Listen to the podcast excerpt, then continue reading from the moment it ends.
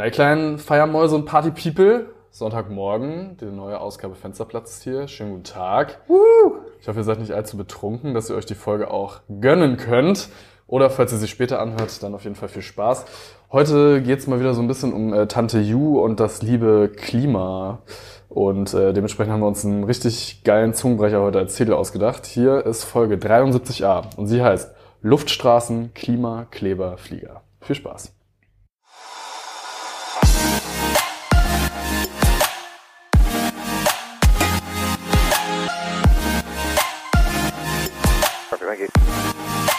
787, descent flight number 210.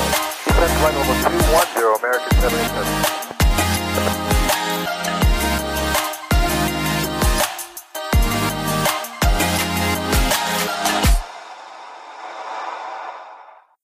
Now that's a nice shortcut.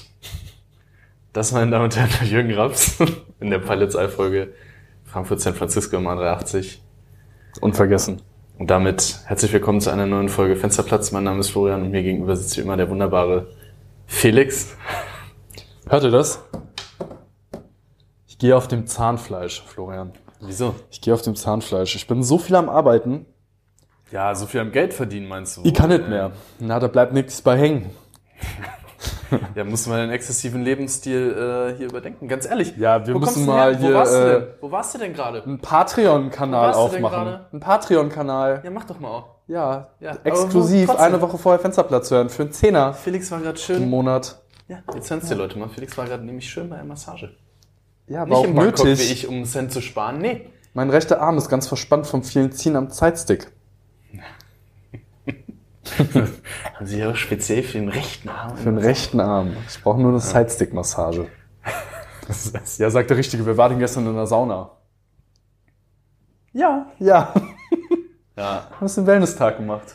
Da hatte ich noch, ähm, da wollte ich eigentlich auch noch irgendwas, äh, ist mir, ist mir vorhin eingefallen, ich habe es mir nicht aufgeschrieben. Ja, also ich, da mir, ist, mir, ist, mir sind die Deutschen ja richtig, äh, also die deutschen Männer so ab 50 negativ aufgefallen. Wie ist denn, ja, Weil ohne Scheiß, ich bin heute reingekommen und äh, dann neben mir sind die halt gerade fertig geworden, ne? Mit äh, Massagegedöns, ne? Hm.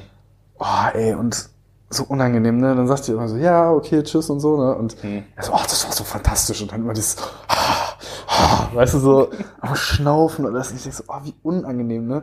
Das, wir haben uns doch auch schon mal drüber unterhalten, öffentliche Toiletten, wenn die Leute halt am Scheißen sind und da so rumstöhnen, als wenn sie gerade irgendwie ein Kind kriegen oder so.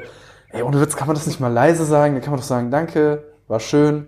Aber dieses Stöhnen irgendwie immer, dieses so Hm. unkontrolliert Geräusch von sich geben, finde ich richtig unangenehm. Ja, da sind wir jetzt eigentlich schon Ah. beim Thema. Der Sauna ist eigentlich genau das gleiche. Boah, ganz schlimm. Was hältst du eigentlich von Sauna als, erst, als erste Date-Location? Gar Dann nichts. weißt du gleich, was du Nix, gar nichts, ey. Naja, Da kann man auch nur verlieren.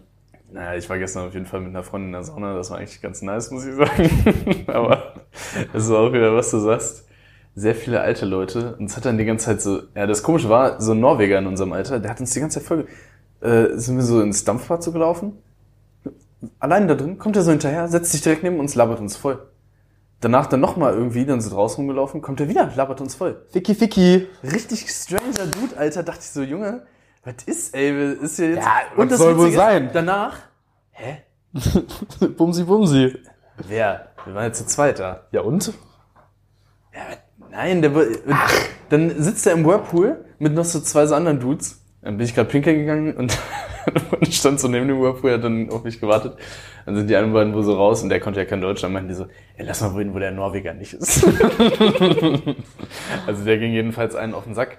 Naja, auf jeden Fall, ähm, ja, was ich auch nicht verstehe bei den äh, in der Sauna, ja, man läuft da nackig rum und so, gut und schön, aber man muss es ja nicht so offensiv machen wie manche. weißt du, so manche, die machen Doch, das so, das wird auf jeden Fall exzessiv Manche machen gelebt. das so richtig offensiv, weißt du? Ja. So Bademantel, oh, für die 500 Meter, so brauche ich den nicht. So, ja, ist schön, dass du jetzt schon, ne, in deinen älteren Jahren bist. Es ist nicht mehr entscheidend, so, ne? Aber so ein bisschen, Let go. weiß ich nicht, verstehe ich nicht. so richtig offensive Nacktheit. Ja. Ja, weiß ich nicht, scheint auch so ein bisschen so ein deutsches Ding zu sein, Du bist glaube ja, ich. glaube ich, nur ein bisschen verklemmt. Kann sein. Hä, aber Norwegen ist es doch auch, äh, die gehen doch bestimmt auch oft in die Sauna, oder? Ja, meinte Das ist er. eher Finnland, oder? Finnland auch, Oder aber er Norwegen auch. Norwegen auch. Ja. Ja. Mhm. War echt interessant. Wow. Vor allem, ich denke das dann, ich denke dann manchmal so, ähm, weißt du, ich bin dann, also so, ist ja okay, wenn man so ein bisschen labern will, Smalltalk und so, bin ich ja jetzt auch nicht abgeneigt. Ich mache ja lieber Smalltalk, als dass so eine peinliche Stille ist. Ja, nicht in der Sauna. Weil Sauna ist zum Entspannen, weißt du? Und dann lernt man keine, man lernt da per Zufall vielleicht neue Leute kennen, aber nicht, wenn man es drauf anlegt, so, ne? Ja. Und ey, ich habe dann, ich antworte dann halt so einsilbig, ne? Meine Freundin dann, die hat gar nichts gesagt. Äh, die saß dann so still, dachte so, oh Mann, ey. Und ich antworte so einsilbig, stelle keine Gegenfrage und der checkt das aber nicht. Ja. Das verstehe ich nicht. Also, Ja, gut, keine Ahnung, vielleicht ist das ja, vielleicht ist äh, eine Sauna in äh, Norwegen ja ein Platz zum Socializen. Alle Norweger, die uns zuhören, gerne mal äh, antworten, ob das so ist. na, das äh, könnte natürlich sein. Trotzdem, nicht, ich überlege gerade in Oslo, boah, da war ich aber auch schon ewig nicht mehr. Ja, auf jeden Fall mega, mega komischer Typ. Mega. Wenn wir schon beim Thema nackt sind, wir haben ja über das Thema Rasieren gesprochen. Und ich habe gefragt, wieso gibt es diese Steckdose? Ojo. Uns hat jemand darauf geantwortet. Auch sehr ausführlich, muss man sagen. Weißt du noch die Antwort? Oder muss ich es nachgucken? Ich habe es äh, durchgelesen, verstanden habe ich es jetzt nicht. Das muss ich natürlich noch nachreichen mit Namen, weil der äh, gute Kollege, glaube ich, Elektroingenieur ist oder so und das auch richtig äh, intensiv ähm, beschrieben hat. Ich muss allerdings zugeben, dass ich natürlich wieder nicht äh, davon nachgeschaut habe, wo das jetzt ist. Deswegen muss ich das mal kurz suchen. Ähm, und während ich das suche, ähm, kannst du ja vielleicht den Leuten mal verraten, wo wir uns. Ah nee, wie geht's dir denn überhaupt, Felix? Wie geht es dir denn überhaupt, du, ne? Außer überarbeitet. Wo erreiche ich dich, Felix? Wir sitzen uns direkt gegenüber. Wo erreiche ich dich? Ja, wie, wo erreiche ich dich? Ich bin ja hier, du auch. Deiner Kemenate? Genau. Ich habe so ein Kabel durch die ganze Wohnung gelegt. Weißt du noch, wie der hieß? Nee, guck mal nach. Ja, äh, im Großen und Ganzen ganz gut, äh, muss ich sagen. Also äh, zwar einigermaßen viel am Arbeiten, aber es macht äh, trotzdem irgendwie Laune. Ähm, ich habe jetzt alle Check-Ereignisse soweit erstmal abgearbeitet. Ich habe ein freshes Medical. Ich habe äh, einen freshen Line-Check gestern äh, abgenommen und mein Simulator ist auch aktuell. Also ich habe jetzt erstmal fürs nächste halbe Jahr Ruhe. Das ist schön. Das ist nice. Ja, ansonsten äh, muss man sagen, ist es gerade an meinem Heimatflughafen ein bisschen spannend, weil da wird gerade eine äh, Bahn saniert für 14 Tage. Das heißt, die Kapazität ist da reduziert. Äh, da geht es ein bisschen heiß her, äh, weil wir im Moment leider auch eine Nordströmung haben vom Wind her. Das heißt, eine Bahn, die eigentlich benutzt werden könnte, kann nicht benutzt werden, weil unsere Rückenwindkomponente zu hoch ist. Das ist ja vielleicht ganz interessant. Äh, wir dürfen, zumindest auf unserer Flotte, ich weiß gar nicht, wie es bei euch ist, wir dürfen maximal 15 Knoten Tailwind-Komponente haben für den Start. Same, same. Genau. Witzigerweise weiß der Flughafen das irgendwie nicht und macht die Bahn schon vorher zu. Das ist natürlich äh, alles irgendwie nicht ganz so optimal gelaufen, ehrlicherweise. Naja, auf jeden Fall, äh, das ist auf jeden Fall gerade äh, relativ spannend, muss man sagen. Da, das führt natürlich schon dazu, dass viele Flüge gestrichen werden müssen und dass auch einige äh, ja, Dienstplanänderungen dann daraus folgen, ähm, weil jetzt einfach das mit dem Wind tatsächlich nicht so ganz top gehandelt wurde. Also man muss sagen, so die Flughäfen in Deutschland, da ist teilweise doch noch ein bisschen Optimierungspotenzial, muss man sagen. Äh, leider. Und ich finde jetzt auch gut, dass äh, die Airlines jetzt mittlerweile da ein bisschen mehr Druck machen, weil letztendlich bleibt es dann an den Airlines immer kleben. Äh, die müssen dann die Entschädigung bezahlen und sowas, obwohl sie eigentlich gar nicht Verursacher des Ganzen sind. Äh, das fängt ja bei den Flughäfen Service-Dienstleistern an, sei das jetzt Catering, Beladung, whatever ähm, oder natürlich Sicherheitskontrollen etc. Da kann natürlich der einzelne Mitarbeiter in dem Bereich nichts dafür, aber ich sag mal, das Management im Großen und Ganzen und auch die Leute, die da die Personalplanung machen, ähm, ja, muss man einfach sagen, obwohl jetzt die Kapazität natürlich schon reduziert wurde, ähm, reicht es einfach nicht und die Airlines sind dann letztendlich diejenigen, natürlich auch die Passagiere, die, die dann irgendwie äh, ja, die Suppe auslöffeln müssen. Das ist natürlich so nicht in Ordnung, weil die Entschädigungszahlungen ja mittlerweile sich auch auf mehrere hundert Millionen Euro im Jahr summieren und ähm, ja, da kann ich schon verstehen, dass die Airlines da jetzt mittlerweile ein bisschen Druck machen. Ähm, und ja, schauen wir einfach mal, das sind halt immer noch so ein bisschen die Corona-Nachwehen, die es jetzt immer noch gibt. Ähm, ja, und wir haben uns ja gerade auch so ein bisschen noch so eine Doku angeguckt. Ich glaube, in Deutschland ist es halt auch nicht so wahnsinnig attraktiv, äh, solche Jobs anzunehmen, die halt körperlich anstrengend sind, weil man halt auch mit keiner Arbeit relativ gut leben kann. Ähm, Du hast dir die Doku angeguckt. ja, Deswegen, also ich glaube, es ist auch zunehmend schwerer für so Servicebereiche einfach Personal zu finden, auch wenn es eigentlich genug Arbeitskräfte geben würde. Ähm, das heißt, es ist natürlich schon spannend, wie sich das Ganze jetzt entwickelt. Ne? Weil ich sag mal, da Gepäck äh, in so Container reinzuladen bei 35 Grad ist natürlich jetzt auch keine super äh, angenehme Tätigkeit. Dementsprechend muss sie halt gut bezahlt werden und äh, eventuell kann man da natürlich auch mit ähm, ja, Digitalisierung vielleicht nicht, aber halt irgendwie Roboterisierung oder irgendwelche Hilfsmittel das Ganze irgendwie ein bisschen angenehmer gestalten. Ähm, also da muss man halt investieren, dass man genug Leute findet und dann glaube ich, ist das auch ein ganz cooler Job. Ähm, aber ja, es muss natürlich sich lohnen. Also jemand, der äh, 40 Stunden die Woche arbeitet und der da auf dem Vorfeld ähm, Lautstärke, Sonneneinstrahlung und körperliche Arbeit auf sich nimmt, jetzt mal als Beispiel, ne? ich weiß, es gibt auch genug andere Jobs, die äh, Nachteile haben, die müssen halt dementsprechend einfach besser bezahlt werden, als wenn jemand jetzt nur Geld vom Staat bekommt. Also so sehe ich das zumindest. Ähm, und jemand, der Vollzeit arbeitet, sollte auch nicht mehr auf irgendein Amt gehen müssen, um sich irgendwelche äh, Sozialhilfen dazu zu nehmen. Also jemand, der Vollzeit arbeitet, der muss einfach auskömmlich verdienen und ja, da müssen halt die Airports jetzt auch was leisten, weil die Steuern und äh, Abgaben in Deutschland sind auf jeden Fall hoch genug. Ja, aber sonst äh, jetzt ein bisschen abgeschweift. Ansonsten äh, ist im Juni schon wieder der Juni-Plan heute gekommen. Eigentlich ganz okay. Leider ja wieder jedes Wochenende irgendwie am Knechten, außer im Urlaub. Das ist ein bisschen räudig, aber naja, mal sehen. Vielleicht findet man noch einen Tauschpartner. Du wirst dir das noch zurecht optimieren. Inshallah. Genau. Und ansonsten mach jetzt endlich mal das Bierchen auf, was du bestellt hast. Darf man das sagen? CO2, ja. Crew, Crew Dog hat Felix es getauft. Es ist ja, ja.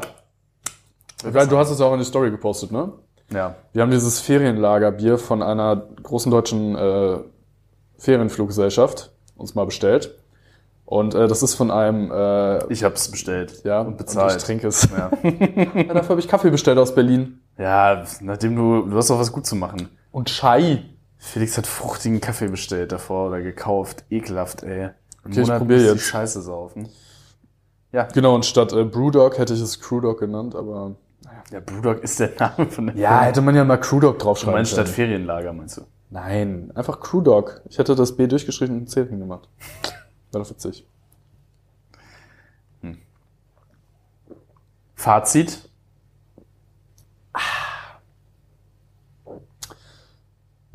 Ja, also ist auf jeden Fall sommerlich. Ey, das schmeckt sau gut. Ich find's richtig lecker. Ja, ist okay, wenn man so. Was ist das, ein IPA oder so, ne? Ja. Also es schmeckt so ein bisschen wie IPA. Also es steht drauf Natur trübes Helles, aber ich finde es schmeckt so ein bisschen IPA-mäßig. Ist das denn deutsches Reinheitsgebot? Das muss. Also mir schmeckt sehr gut. Ja, ist Design 10 von 10. Sehr Okay. Würde ich lecker. jetzt nicht gegen Aperol tauschen, aber ist okay. Boah, doch. Safe. Ich würde alles gegen Brot tauschen. Also, nicht- ja. Naja. Ja, genau. Apropos CO2 können wir gleich die Überleitung machen, nämlich zu unserem Thema heute. Ich wollte dich vorher aber noch was anderes fragen. Ach, Äh, und zwar wollte ich dich mal fragen, ob es äh, irgendwelche. Warte, Ich habe mir die Frage so aufgeschrieben, beziehungsweise wie ich es formulieren wollte. Aber äh, eigentlich wollte ich von dir nur mal wissen, ob es irgendwelche Situationen an Bord gibt, vor denen du Angst hättest.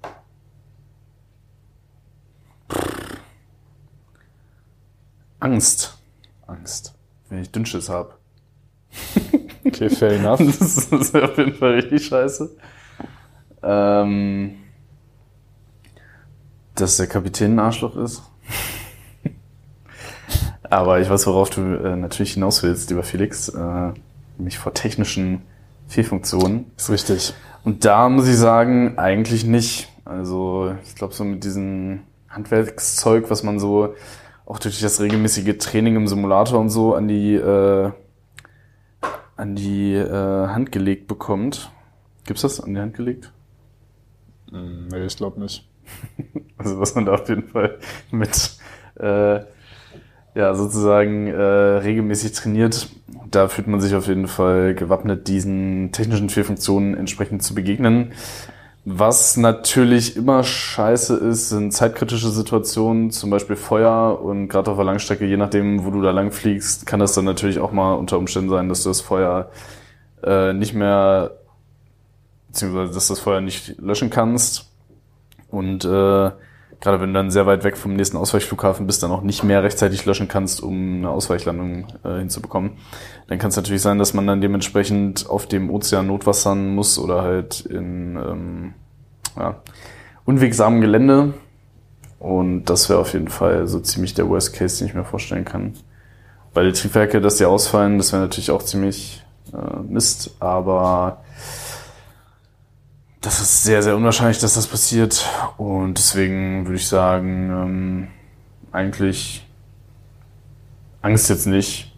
Das wären aber mit Sicherheit doofe Situationen, die einem alles abverlangen würden und wo es dann im Zweifel vielleicht auch mal äh, nicht dein Tag sein könnte.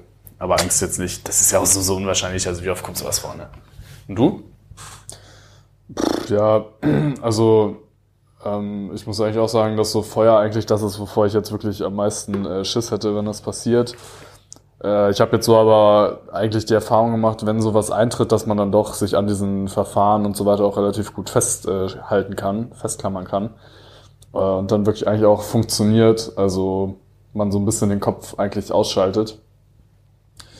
Ähm, dementsprechend habe ich dann natürlich so wie du auch so ein gewisses äh, Selbstvertrauen, dass man dann die Situation auch beherrschen kann, so gut es halt geht. Ähm, ja, also ich denke, so Feuer wäre eigentlich so das Beschissenste, was einem passieren kann, wobei man da auch sagen muss, so auf Kurzstrecke, eigentlich gibt's jetzt wenig ja. Bereiche, wo man jetzt nicht schnell nach unten kommt. Ne? Ja. Kommt ja auch immer darauf an, was für ein Brand. Also wir jetzt auf dem Frachter zum Beispiel, wir können das Main Deck können wir nicht löschen. Also da gibt's ein Verfahren, was man dann machen würde, wo man dann den Umgebungsdruck sozusagen in die Kabine äh, lässt und damit dann versucht halt den, dem Feuer Sauerstoff zu entziehen, mhm. also es zu ersticken. Aber wir haben kein Feuerlöschsystem für das Main Cargo Compartment. Warum eigentlich nicht? Das ist eine gute Frage. Ich glaube mal, weil das äh, zu groß ist, ne? Also das ist ja wirklich die komplette freie Fläche, das ist ja nicht nochmal separiert. Und das ist dann wahrscheinlich, wenn du da mit Halonen löschen würdest, ich weiß nicht, wie viel Feuerlöscher du dann bräuchtest, aber das ist ja ein riesigen, ein riesen Volumen, ne? Ähm, wir müssen aber tatsächlich auch die gefährlicheren Stoffe, also zum Beispiel Lithium-Akkus oder so, wenn die eine bestimmte Anzahl zumindest überschreiten, auch im Lower Cargo Compartment äh, transportieren, weil die beiden Compartments, die sind auf jeden Fall ähm, feuerlöschbar. Da haben wir Halonenfeuerlöscher und die können wir dann da reinschießen. Also das heißt, wenn es jetzt irgendwie was bisschen brennbareres gibt sozusagen als der Standard, dann kann man das, oder dann wird das auch unten rein verladen, dass man dann im Notfall dann dementsprechend auch Feuerlöschkapazitäten hätte. Ja. Ich glaube, ähm, so für die äh, Zuhörer, das äh, Halon wird jetzt langsam auch ausgetauscht gegen äh, was anderes. Zumindest ist es bei uns, glaube ich, so. Also es ist nicht mehr, also in der Kabine die Feuerlöscher sind da nicht mehr mit Halon, sondern es das heißt so ähnlich, glaube ich. Tschüss Sohn. Hm? Tschüss Sohn. ähm, weiß nicht, habe ich noch nicht gehört. Äh, es ist aber so zum Beispiel, dass bestimmte Materialien ja auch nicht ähm, nebeneinander transportiert werden dürfen.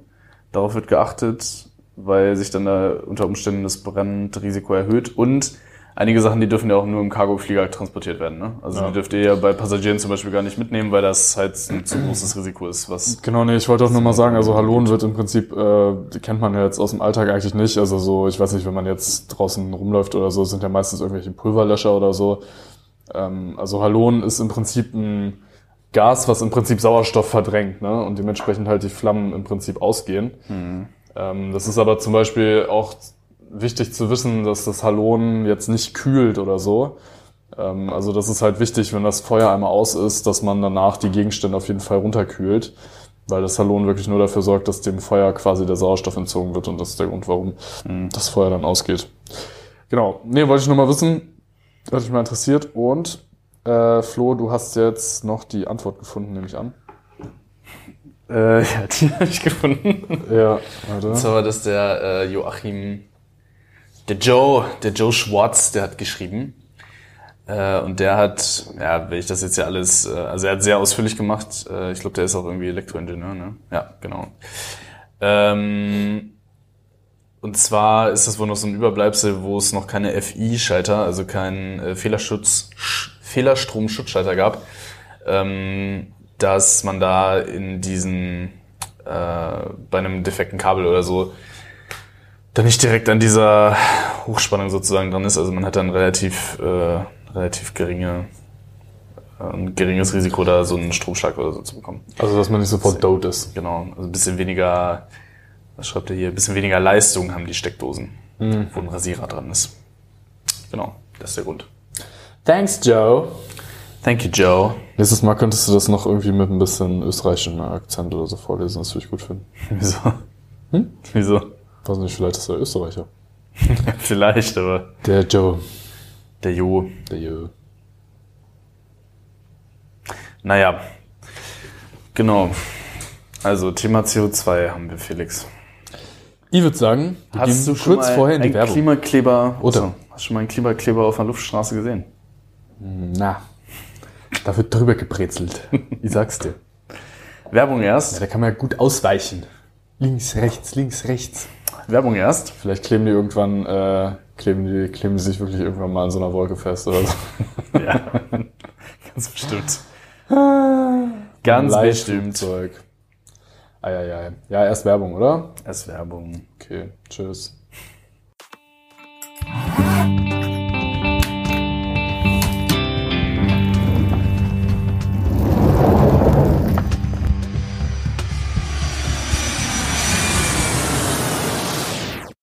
So, Freunde, eine Produktplatzierung hatten wir jetzt heute schon. Die hat mir nicht ganz so gut geschmeckt, muss ich sagen. Aber was richtig schmeckt, sind Koffer von Stratik. Stratik ist jetzt seit mehreren Jahrzehnten schon ein Hersteller von Reise- und Handgepäck aus Deutschland. Ja. Aus dem schönen Hannover. Im Herzen Deutschlands. Und da bekommt ihr qualitativ bestes Reisegepäck zum guten Preis. Jetzt gucke ich zu Florian, als würde er übernehmen. Macht er leider nicht.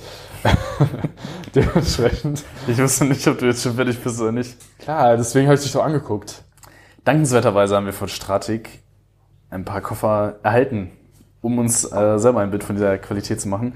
Wir sind sehr, sehr begeisterte Nutzer. Es gibt die äh, ganzen Koffer von denen in drei Größen, kann man sagen. Einmal Cabin Size, dann so Medium Size und Large. Und äh, wir haben unter anderem die Straw Plus Kollektion im Besitz. Straw Plus ist ein nachhaltiges Material, so ähm, aus ja, Stroh sozusagen zu einem großen Anteil. Und ähm, die Koffer sind dementsprechend relativ nachhaltig gefertigt und ähm, ja, sehen trotzdem sehr schick aus. Also man verbindet Nachhaltigkeit mit Qualität und einem schicken Aussehen. Das gefällt uns natürlich sehr gut, da können wir hinterstehen. Und äh, wenn ihr auch mal hinter so einem Koffer stehen wollt, dann könnt ihr euch selber einen kaufen. Und zwar auf stratik.de mit dem Code Fensterplatz gibt's 20% Rabatt. Richtig. Podcast äh, hören spart tatsächlich bares Geld. Anders kann man es nicht sagen. Also überzeugt euch selber, wir sind äh, sehr, sehr happy. Und jetzt geht's weiter mit dem Podcast. Folge 73.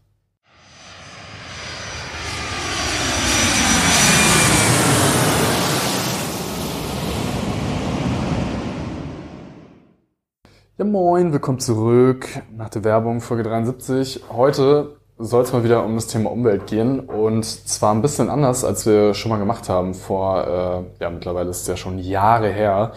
Ähm, das war relativ am Anfang, ich glaube Folge 12 oder 11. Tante Ju ist eine alte Umweltsau, hießen die Folgen auf jeden Fall. Könnt ihr ja mal rein. Ist das echt schon so lange her? Ja, ist echt schon lang. Das war fast am Anfang. Uff. Naja, wenn ihr es noch nicht gemacht habt, könnt ihr ja mal reinhören. Auf jeden Fall wollen wir heute mal so exemplarisch einen Flug durchgehen ähm, und mal so ein paar konkrete Maßnahmen aufzählen, äh, wie wir so im Alltag versuchen, äh, Sprit zu sparen und dementsprechend halt auch CO2. Äh, da gibt es so ein paar relativ einfache Sachen, die jetzt so, ja, man muss eigentlich sagen, für sich genommen jetzt nicht so riesig äh, sich anhören, aber dann tatsächlich so, je nachdem wie groß auch die Flotte ist, natürlich einen riesigen Impact haben. Ne? Folge 12 A und B ist es. Äh, du hast vollkommen recht. Ist schon sehr lange her. Ja. Schon sehr lange her, ja. Sehr, sehr lange. Ja, da sind tatsächlich ein paar Jahre ins Land gegangen. Ähm, das ist schon mal vorab. Also Eurocontrol mit Single European Sky hat auf jeden Fall noch nichts geliefert. so viel kann man sagen. An der Front hat sich auf jeden Fall nichts getan. Ähm, genau, wir haben uns mal so ein paar konkrete Maßnahmen äh, rausgesucht, was wir jetzt so im fliegerischen Alltag regelmäßig uns ähm, ja, operationell überlegen, ob das Sinn macht oder nicht, beziehungsweise ob äh, es überhaupt die Möglichkeit gibt, das anzuwenden oder nicht. Und äh, da wollen wir einfach mal ein paar Sachen durchgehen. Ähm, ja, um euch dann auch einfach mal zu zeigen, dass das natürlich ja, eine große Rolle im fliegerischen Alltag spielt, weil man muss natürlich auch sagen, Airlines sind schon intrinsisch motiviert, dass ihr Personal sehr gut mit den ja, Spritvorräten haushält. Äh, Das heißt, je weniger Sprit wir verbrauchen und damit CO2 einsparen, desto ja, wirtschaftlicher ist natürlich auch der ganze Flugbetrieb und das ist jetzt natürlich neben der Sicherheit ein ganz, ganz großes Ziel von, von jeder Airline, weil äh, Sprit ist halt mit Abstand auch der größte Kostentreiber, wenn man mit dem Flugzeug unterwegs ist. Und ja, dementsprechend fangen wir jetzt mal an. Ähm, gehen mal so ein paar Sachen durch Ja. und werden da auch gleichzeitig dann mal beleuchten den Unterschied zwischen der Kurz- und der Langstrecke. Ne? Genau, das haben wir auf jeden Fall gemacht. Ähm, genau, Flo hat es eben schon so ein bisschen angedeutet. Nur für euch nochmal Single European Sky, da gibt es ja verschiedene Zahlen im Raum. Aber würden wir einen einheitlichen europäischen Luftraum haben, was natürlich von der Politik entschieden werden muss, dann sagt man ungefähr 10% CO2-Ersparnis äh, des Flugverkehrs. Das ist natürlich eine riesige, riesige, riesige Menge, wo die Politik jetzt eigentlich mal in der Verantwortung wäre, das endlich mal anzugehen. Äh, stattdessen wird der schwarze Peter dann natürlich immer auf die Airlines geschoben, ist auch nicht okay. Ähm, naja, aber Das Interessante ist ja, die EU hat ja jetzt ähm, eine Regel erlassen wieder, dass, ähm, ich weiß das genaue Jahr nicht, aber es muss auf jeden Fall jetzt ab äh, einer bestimmten Jahreszahl dann ein gewisser Anteil an ähm, nachwachsbaren, äh, wie nennt man das, Sustainable, SAF, Avi ja. Sustainable Aviation Fuel, also quasi CO2 neutral hergestellten Flugbenzin, wie auch immer man das jetzt umschreiben soll, in die Tanks gemischt werden, wenn man jetzt aus Europa fliegt. Das betrifft natürlich europäische Airlines auch wieder viel, viel mehr als jetzt die Konkurrenz aus dem Nahen Osten und aus China und so weiter. Das heißt, da muss man dann auch mal gucken, dass das dann natürlich kein Wettbewerbsnachteil wird. Ähm, und ja, was man auch auf jeden Fall sagen kann, Europa ist schon im Vergleich mit anderen großen Ländern, so wie China oder so, auf jeden Fall schon sehr gut dabei, was die Abschaffung von Luftstraßen angeht. Man kriegt auch hin und wieder das ein oder andere Dir- Direct, aber es gibt halt immer noch auch sehr, sehr große Umwege, die man fliegen muss, je nach Strecke. Also was mir jetzt zum Beispiel gerade spontan einfällt, ist, wenn man jetzt den Atlantik überquert hat und dann doch recht nördlich über äh, Irland und Großbritannien dann nach Europa fliegt. Äh, da ist ein relativ großer militärischer Luftraum, glaube ich, zwischen England und Dänemark und Deutschland.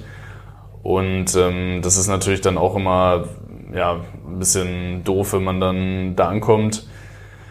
Äh, dann guckt man mal aus Spaß in, ins FMC, drückt man eine Abkürzung, wenn man jetzt einfach gerade ausfliegen würde. Und ähm, dann ja, sieht man, dass man da wieder fünf Minuten und, keine Ahnung, 400 Kilo gespart hätte, wenn man jetzt einfach gerade ausfliegen könnte. Aber da werden dann halt Luftraumkapazitäten vorgehalten für Militärübungen und sowas, zum Beispiel über der Nordsee oder aufgrund von anderen Beschränkungen. Und ähm, ja, da ist man dann auch teilweise sehr unflexibel und muss dann halt die längeren Wege in Kauf nehmen, auch wenn es kürzer ähm, deutlich schneller wäre. Noch extremer ist es jetzt natürlich, wenn man sich das weltweit anguckt. Also wenn man jetzt in China direkt fliegen würde, dann würde man halt wirklich 20, 30 Minuten und bestimmt drei, vier Tonnen sparen können, jetzt zum Beispiel nach Hongkong oder so von Deutschland aus. Das sind natürlich schon krasse Zahlen. Ähm, Ich kenne die genauen Gründe nicht, warum man in China immer diese krummen Luftstraßen da fliegen muss. Ähm, Die geben auch zum Beispiel nie Headings da, um äh, irgendwie Verkehr zu separieren. Da geben die dann eher irgendwie so 10 Meilen Offset oder sowas. Ich weiß nicht genau, warum die das da so machen. Die sind auf jeden Fall auch sehr unflexibel, wenn es darum geht, irgendwie mal eine ähm, Departure Runway zum Beispiel zu ändern, damit man weniger Taxi-Zeit hat oder so. Das spart ja im Endeffekt nicht nur Zeit, sondern damit auch Sprit.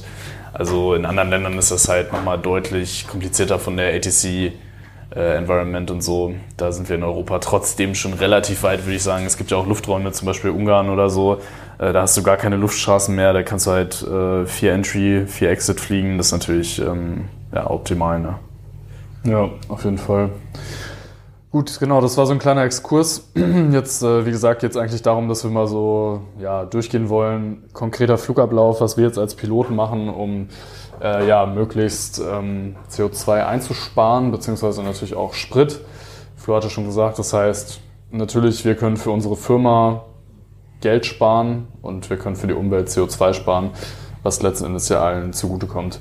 Äh, ganz kurz, äh, wie haben wir das gemacht? Wir haben so ein bisschen äh, mal überlegt und äh, rumgerechnet. Also so als grobe Hausnummer, eine Tonne Kerosin heißt, dass 3,16 Tonnen CO2 emittiert werden. Das so als Äquivalent ungefähr. Und ähm, Jetzt ist es so, dass wir einfach mal überlegt haben, okay, A320 zu A330, das sind so ja, klassische Flieger. Da wir so eine klassische Strecke angenommen, jetzt hier von, keine Ahnung, Stunde Flugzeit und acht Stunden Flugzeit. Und da kann man rechnen, also der klassische A320 äh, mit den alten Triebwerken braucht so extra Fuel ungefähr 2,4 Tonnen pro Stunde, rechnet man. Ja, und der 330 ist so bei 5,5 Tonnen ungefähr. Sprit 7 ist bei 6. Genau. Ja. Das sind so ungefähr die Zahlen. Also hat so ähm, ist es dann ungefähr. Könnt ihr euch vorstellen, wie man, wie wir das äh, so ein bisschen äh, gerechnet haben. Genau. Also jeder Flug beginnt natürlich auf der Parkposition und äh, wenn wir da so stehen, dann ist es zumindest auf A320 möglich, dass die APU aus ist. Meistens ist die APU aus. Mhm. Die APU ist äh, die Auxiliary Power Unit, also das heißt so ein kleines Hilfstriebwerk, was hinten im Heck verbaut ist und ähm, das Flugzeug im Prinzip autark also es kann mit einer Batterie gestartet werden, angelassen werden und dann ist das Flugzeug im Prinzip autark in der Lage, ähm, die Triebwerke zu starten und äh, Elektrizität am Boden zu haben. Ähm, genau, also liefert im Prinzip Druckluft und äh, Strom. So kann man sagen. Jetzt kann man sich natürlich vorstellen, dass das Ganze nicht äh, ohne Kraftstoff äh, passiert, sondern wir müssen natürlich Sprit an Bord haben, damit diese APU läuft. Das ist richtig. Ähm, ja, und dementsprechend ist halt ein Triebwerk, verbraucht halt Sprit und je länger es läuft, desto mehr Sprit wird verbraucht und desto mehr CO2 wird natürlich emittiert. Jetzt hat das Ding natürlich keinen äh, Spritverbrauch von zwei Tonnen die Stunde. Das wäre ein bisschen viel, das ist natürlich deutlich, deutlich weniger. Nichtsdestotrotz haben wir mal äh, geguckt, also äh, mittlerweile gibt es ja Gott sei Dank auch äh, Airports, wo man so eine Klimaanlage an den Flieger anschließen kann, also so einen Klimaschlauch. Mhm. Ähm, dementsprechend kann die Klimatisierung dann vom Airport aus erfolgen und wir müssen die APU nicht starten.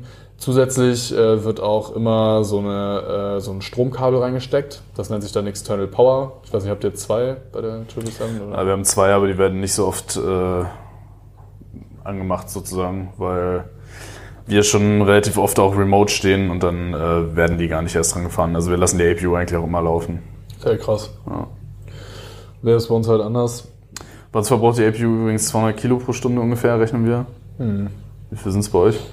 Ein bisschen weniger als 150. Ah. Das ist relativ ähnlich. Ähm, genau. Ähm, also wir können es wir können's halt so machen, tatsächlich, dass wir, wenn wir an der Position sind, dass wir die Triebwerke ausmachen und meistens dann auch die APU aus, ähm, weil wir dann externe Power haben. Also wenn jetzt draußen wie 10 Grad und bedeckter Himmel ist, dann braucht man jetzt keine Klimaanlage am Boden. Mhm. Das war während Corona natürlich anders, da hat man sie halt laufen lassen, wenn Gäste an Bord waren. Äh, jetzt mittlerweile müssen wir das nicht mehr machen. Und äh, dementsprechend kann man da halt Emissionen sparen, natürlich auch Lärm einsparen, weil das Ding halt auch ordentlich laut ist, muss man sagen. Ja. Also auch diese Packs, diese äh, Klimaaggregate des Flugzeugs sind extrem laut. Ähm, das heißt, das ist wirklich ein Benefit. Also ich schalte die gerne aus, weil ich das auch mega nervig finde, wenn eine Tür auf ist und das Ding da am, ja. am Sülzen ist. Aber geht natürlich nicht immer. Ne? Also ich sage jetzt mal, Wetter, der Sommer kommt jetzt, also selbst wenn draußen nur 20 Grad sind, aber halt wolkenloser Himmel und äh, die Sonne knallt auf den Flieger, dann muss die APU laufen, wenn wir keine Klimaanlage haben, weil es einfach unglaublich warm da drin wird. Ja. Du kannst keine 180 Leute an Bord holen, wenn da drin 30 Grad sind. Das geht halt nicht. Ja, das stimmt. Nichtsdestotrotz haben wir mal gerechnet, wenn wir die APU fünf Minuten später starten würden auf Airbus 320, äh, würde das ungefähr 10 Kilo sparen und das würde dann 32 Kilo äh, CO2-Äquivalent entsprechen. Das hört sich jetzt erstmal gar nicht so viel an, ne? weil man denkt so, okay, 10 Kilo, so ein Flieger verbraucht 2,4 Tonnen. Äh, aber wenn man sich das mal überlegt, dass so ein Flieger auf Kurzstrecke ja ungefähr ähm, ja, acht Flüge macht am Tag oder bis zu acht Flüge am Tag. Und ähm, ja, das sind ja jetzt im Prinzip fünf Minuten, also kann auch sein, dass wir es einfach mal 15 Minuten später starten, weil wir während des Boardings gar nicht brauchen. Das sind schon 30 Kilo und je nachdem, wie groß die Flotte halt ist, also ich sag mal, wenn man natürlich 100 Flieger hat und achtmal am Tag, dann kann man sich schon ausrechnen, dass das im Jahr ordentlich was bringt. Ne? It's a huge benefit. It's a huge benefit. Und äh, dafür auf Intercont haben wir auch gerechnet, wären ungefähr 27 Kilo, also 85 Kilo äh, CO2-Äquivalent. Da habe ich jetzt noch keine Erfahrung, wie das mit Passagieren ist, ob man da die APU auch immer laufen lässt oder ob man das auch über Klima macht. Ich könnte mir vorstellen, ja, dass das halt auch je nach Airport verschieden ist. Ne? Ja, das sowieso, aber ich denke mal, auf der Langstrecke, da stehst du ja auch meistens dann an diesen Fingerpositionen und so. Das, da bist du ja auch mit einem versorgt, ne? Also ich denke mal, das ist eher so eine Frachtspezialität, dass man die APU wirklich durchlaufen lässt. Ähm, ja, genau. Kommt natürlich dann dementsprechend nicht so oft zur Anwendung, weil so ein Interkontinentalflieger, der fliegt natürlich nur zwei Flüge am Tag. Das heißt, wenn man da jetzt ähm, Ach, dementsprechend die APU ein bisschen später... Hä? Das Boarding dauert auch länger. Ja, aber dafür, wenn man dann die APU dann natürlich ein bisschen später startet, dann äh, spart man ja ein bisschen weniger als, als äh, das bei so einem Kurzstreckenflieger an operativen Maßnahmen äh, bedeutet. Was man übrigens auch sagen kann, äh, nochmal ins Verhältnis gerückt, es wird ja immer so auf die Luftfahrt geschimpft und äh, die Luftfahrt ist so böse.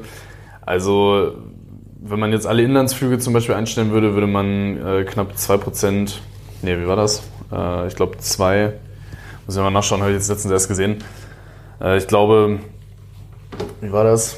2%. 2% einsparen, glaube ich. Alle Inlandsflüge streichen. Und wenn man jetzt äh, die ganze Stromversorgung in Deutschland umstellen würde, dann war es halt also wirklich fast das Hundertfache. Ne? Also Ja. das hat einen viel, viel größeren Einfluss als, ähm, als die Zahlen jetzt, über die wir uns jetzt hier unterhalten. Wenn man jetzt äh, darüber spricht, dass man äh, hier so APU fünf Minuten später startet oder Inlandsflüge zum Beispiel komplett verbietet. Also das ähm, muss man halt auch nochmal in Rela- Relation sehen, weil die Luftfahrt immer so ein bisschen als Klimasünder so ähm, dargestellt wird, weil wir machen ja auch viel, das muss man sagen. Ähm, es ist natürlich so, dass, dass man sich immer das überlegen muss, ob man jetzt fliegen muss äh, oder ob man das auch anders machen kann. Ähm, aber ja, da wird schon sehr viel gemacht. Und jetzt mit schlechtes Gewissen, mit einem schlechten Gewissen in so ein Flugzeug steigen, muss jetzt mm, ja, meiner Einschätzung nach eigentlich nicht sein. Ne?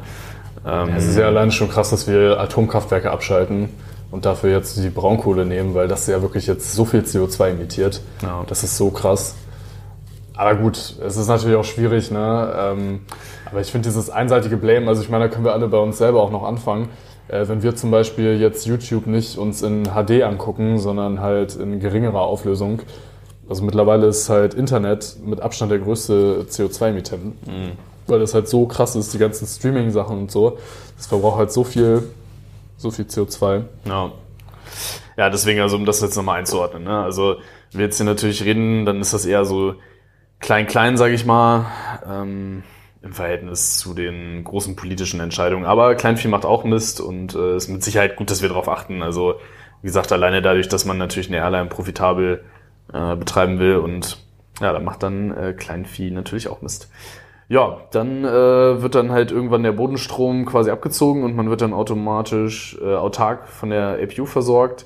Und wenn man das jetzt fünf Minuten später machen würde, also die APU läuft, aber man lässt den Bodenstrom noch angestöpselt, das kann man machen, ähm, dann teilt sich das je nach Fliegerlogik dann halt der Flieger selber ein sozusagen, wo er jetzt die Electrical Power zum Beispiel herbekommt und so. Ähm, dann spart das auch nochmal ein bisschen äh, Sprit ein. Und äh, das ist jetzt ziemlich wenig. Also beim 320 1,5 Kilo, 5 Kilo CO2. Beim Langstreckenflieger sind es ein bisschen mehr, 6 Kilo und äh, 19 Kilogramm CO2. Ja, wobei man da tatsächlich sagen muss, also das ist witzigerweise immer das, was auf Kurzstrecke irgendwie immer pünktlich klappt, egal äh, wie spät die mit dem Laden dran sind. Der Strom wird immer rechtzeitig abgezogen und ich glaube, da muss man wirklich einfach mal äh, konsequent sein und äh, den Daumen nach unten zeigen. Weil selbst wenn halt, was schon gesagt, wenn wir über External Power den Strom bekommen und nur die äh, Klimaanlage mit der APU machen, spart es halt tatsächlich auch schon äh, CO2. Ja, das stimmt. Wobei man halt da auch immer sagen muss, äh, es ist natürlich auch so, wir lassen ja jetzt auch außen vor, dass natürlich der äh, Flughafen den Strom ja auch irgendwo herkriegen muss, den wir dann verbrauchen. Äh, das heißt, wenn der Flughafen jetzt keinen Ökostrom bezieht und keinen klimaneutral erzeugten Strom, naja, also je nachdem, wo der Strom vom Flughafen dann herkommt, ist es natürlich auch wieder, entweder die CO2 kommt jetzt von da oder von da, aber naja. Es geht ja darum, dass wir uns jetzt in unserem konkreten Fall mal Gedanken machen, wie wir Sprit sparen Ja. können. Und äh, wir haben jetzt auch jetzt angefangen, also es kommen noch so ein paar Sachen, die dann halt auch tatsächlich ein bisschen höheren Benefit haben. Ja. Ja, das, ja, das stimmt schon. Das stimmt schon. Wobei man halt auch sagen muss, ich glaube, ähm, würde ich jetzt mal einfach unterstellen, so der Wirkungsgrad wahrscheinlich von so einem Kraftwerk, wo der Strom jetzt herkommt, ist wahrscheinlich ein bisschen höher als von so einer APU oder so. Deswegen, Wahrscheinlich, ja. äh, aber das ist Aber wir können nur ja Achim noch mal Mutmaß. fragen, wie das mit den Transportverlusten ist. Ja, das wäre nämlich noch was. genau. Gut, dann geht's weiter. Äh, wir haben mal überlegt, wenn wir jetzt einen Takeoff machen, haben wir ja auch schon mal irgendwie, glaube ich, eine Folge drüber gemacht, ne, wie man irgendwie Takeoff-Performance ausrechnet, also wie wir unsere Startberechnung machen, wird vor jedem Start halt gemacht. Da fließen verschiedene Parameter ein, natürlich erstmal von welcher Runway wir den Takeoff machen, also welche Startbahn wir nehmen, ähm, dann wie schwer wir sind, wie der Luftdruck ist, wie die Temperatur ist, wo der Wind herkommt, ähm, etc. pp. Da kriegen wir dann, äh, meistens läuft es heutzutage über ein Computerprogramm, wo wir die Werte eingeben, der spuckt uns dann unsere Zahlen raus. Und dann kann man mit den Werten, die da rauskommen, so ein bisschen rumhantieren und wir haben verschiedene Optionen, äh, das zu machen. Ähm, einerseits ist natürlich äh, ein Kriterium, was man machen kann, man kann sich das Flap-Setting überlegen, also man kann sich überlegen, welche Landeklappenstufe man nimmt. Äh, das könnten wir bei uns tatsächlich auch äh, verändern, so dass wir zum Beispiel sagen, okay, wir wollen jetzt nicht, obwohl der Rechner jetzt sagt, mit Klappen 2 starten, sondern wir nehmen mal Klappen 1, äh, haben natürlich ein bisschen weniger Widerstand, aber nehmen dafür halt vielleicht andere Einschränkungen dann in Kauf. Das kann man machen. Was aber auf jeden Fall auch eine Möglichkeit ist, dass man die Klimaanlage zum Take-Off, zum Start ausschaltet und das würde sich dann Packless Take-Off nennen. Ja, genau, das äh, kann man dann halt machen, weil ähm, dann hat man mehr Leistung von den Triebwerken zur Verfügung. Also diese äh, Packs, die ziehen sozusagen Luft aus dem Triebwerk ab, damit man damit halt dann die Kabine und damit die äh, Klimaanlage versorgen kann. Und wenn man sich das dann halt spart, dann steht halt dementsprechend mehr Leistung von den Triebwerken für den eigentlichen Takeoff zur Verfügung. Deswegen kann man dann für die paar Minuten die Packs halt ausmachen und ähm, ja, die dann wieder dazuschaltet, wenn man dann wieder die äh, Kabine mit Druck versorgen muss, also nach dem Start. Ähm, das würde auch auf jeden Fall ein bisschen was sparen. Hier steht jetzt drei Kilo CO2 für äh, drei Kilo Sprit, zehn Kilo CO2 für die Kurzstrecke und ähm, 8 beziehungsweise 25 Kilo für die, für die lange Strecke auf dem 330. Ähm, ja, ich äh, habe das selber auf der Triple noch nie gemacht, also Packless Takeoff machen wir nie. Ähm, wir haben die Möglichkeit, ein APU-to-Pack Takeoff zu machen. Das heißt, da lässt man die APU laufen und die APU versorgt dann die äh, Packs mit, oder ein Pack mit, mit Luft, ähm, so dass äh, die Triebwerke ein bisschen mehr Leistung nochmal für den Start haben. Da kann man dann nochmal ein paar hundert Kilo mehr rausbringen, äh, wenn man jetzt am Max Takeoff Rate hängt. Aber im Packless Takeoff, ja, können wir schon machen, habe ich aber bisher noch nie gemacht. Wird bei uns nicht, nicht praktiziert. Okay. Ja, nee, also wir machen das schon äh, öfter mal, je nachdem. Weil da muss man halt auch sagen, das hängt äh, bei uns äh, viel am Kapitän, ne? Also ob der da der das macht oder nicht. Und dann hängt es natürlich auch wieder von verschiedenen Sachen ab. Also ich sage jetzt mal, wenn du einen vollen äh, 321 hast und bei 35 Grad einen Takeoff machst, dann muss man immer abwägen, ist jetzt Passagierkomfort auch wichtig oder ist ja. es jetzt wirklich eher performancemäßig, äh, dass das Sinn macht. Weil wir dann natürlich auch ein bisschen bessere Performance rauskitzeln. Also es kann halt, halt schon sein, äh, wenn wir jetzt äh, zum Beispiel, also es wäre nicht nur aus ökologischer Sicht, sondern vielleicht teilweise auch dann tatsächlich aus äh, Performance-Sicht sinnvoll, die Klimaanlage abzuschalten. Äh, wenn man jetzt zum Beispiel, ja, wie schon gesagt, schwerer 321 im Sommer, vielleicht eine relativ kurze Bahn, dass man da sagt, okay, um die äh, Triebwerke zu schonen, schalten wir die Klimaanlage ab können dadurch die Startleistung ein bisschen reduzieren und hätten dann zum Beispiel im Fall für, vom Engine Fair ein bisschen mehr Reserve oder so. Mhm. Das spielt dann natürlich auch mit rein. Aber bei uns wird das schon ab und zu mal gemacht und ja, äh, ich meine, drei Kilo hört sich jetzt auch wieder nicht viel an, man muss halt immer hochrechnen auf die Anzahl der Starts. Also wenn man mhm. mal rechnet, wir haben wahrscheinlich am Tag, ja, in Deutschland, wie viele Abflüge? Bestimmt ein paar tausend. Also würde das schon ordentlich was ausmachen, ne? Ja, also diese ganzen ökologischen Maßnahmen, das muss man auch mal sagen, das ist halt auch tatsächlich ich will jetzt nicht sagen so ein Streitthema, aber da treffen halt dann auch so ein paar Philosophien aufeinander. Ne? Also es gibt halt auch äh, wirklich, ja in der Regel sind das dann halt Kapitäne, die dann so meinen, ja, das lohnt sich nicht, das zu machen und die machen das dann halt, also bestimmte Maßnahmen einfach aus Prinzip nicht. Das ist natürlich immer ziemlich anstrengend und äh, das Einzige, was dann da halt wirklich hilft, ist, wenn es die Firma verbindlich vorschreibt, dass man sich dann da als FO dann auch drauf beziehen kann, okay, wir, ist aber SOP, also Standard Procedure, wir sollen das machen ist natürlich immer sehr, sehr anstrengend, weil ich finde, okay, das ist zwar ein bisschen mehr Arbeit, aber es lohnt sich halt und letztendlich werden wir halt auch dafür bezahlt, wirtschaftlich zu sein. Also es ja. ist für mich Teil der Jobauffassung, dass man dann zum Beispiel sowas wie Single-Engine-Taxi oder so dann auch umsetzt, wenn man es kann. Natürlich nur, wenn es Sinn macht.